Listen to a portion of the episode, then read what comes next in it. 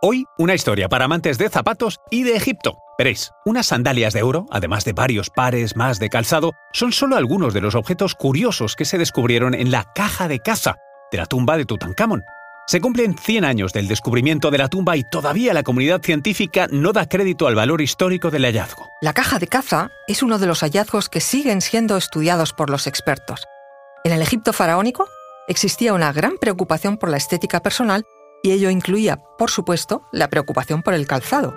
Todo tenía su porqué y su mística, y puesto que todo detalle es importante en la arqueología, los arqueólogos están fascinados con los datos valiosísimos que aportan los zapatos de los faraones. Conoce mejor al equipo que protege nuestras costas.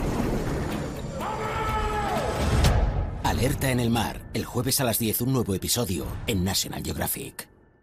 Soy María José Rubio, historiadora y escritora. Y yo soy Luis Quevedo, divulgador científico, y esto es Despierta tu curiosidad, un podcast diario sobre historias insólitas de National Geographic.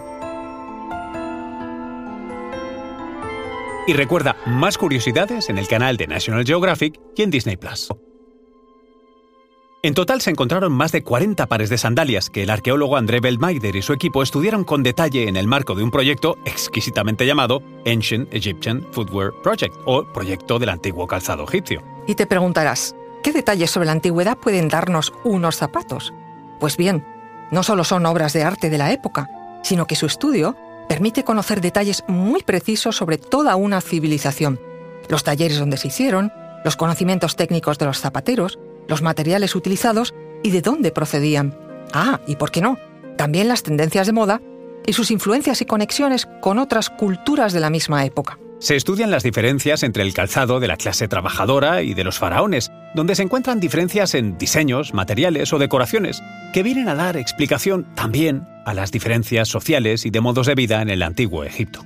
Pero volvamos al armario zapatero de Tutankamón, donde se encontraron 40 pares de sandalias, todo un ajuar en zapatos. Pero en la tumba, dentro de cajas, también se encontraron vestidos, collares, cinturones, que según las creencias del Egipto faraónico, iban a servir al faraón para poder vestirse en el más allá. Por cierto, si asumimos que al faraón le harían las sandalias a medida, podemos concluir que calzaba un 39. Eso según unas sandalias que solía utilizar, que no están muy alejadas a las chanclas que usamos hoy para ir a la playa. Ah, y otro dato, los colores que predominaban en su calzado eran el azul, el amarillo y el rojo. Entre las sandalias de Tutankamón hubo algún modelo espectacular, en el que destaca no solo sus materiales, sino también lo curioso de su estructura. Una suela de madera recubierta de yeso y una lámina de cuero, y finalmente una fina capa de oro y brillantes, representando figuras de enemigos y prisioneros a los que el faraón iría continuamente pisando todo un símbolo de cómo el faraón aplastaba a sus oponentes. Pero el detalle tal vez más curioso es que existió en la época un modelo específico para la inhumación de los faraones. Las sandalias, de oro, siempre presentes en sus pies momificados, su forma reproducía el calzado común de cuero, pero el valor de su precioso metal las hacía estar destinadas solo a la andadura de los faraones en su vida eterna.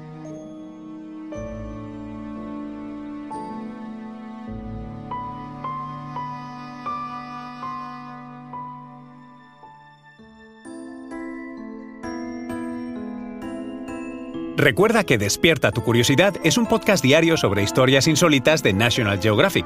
Disfruta de más curiosidades en el canal de National Geographic y en Disney Plus. No olvides suscribirte al podcast y darle al like si has disfrutado con nuestras historias.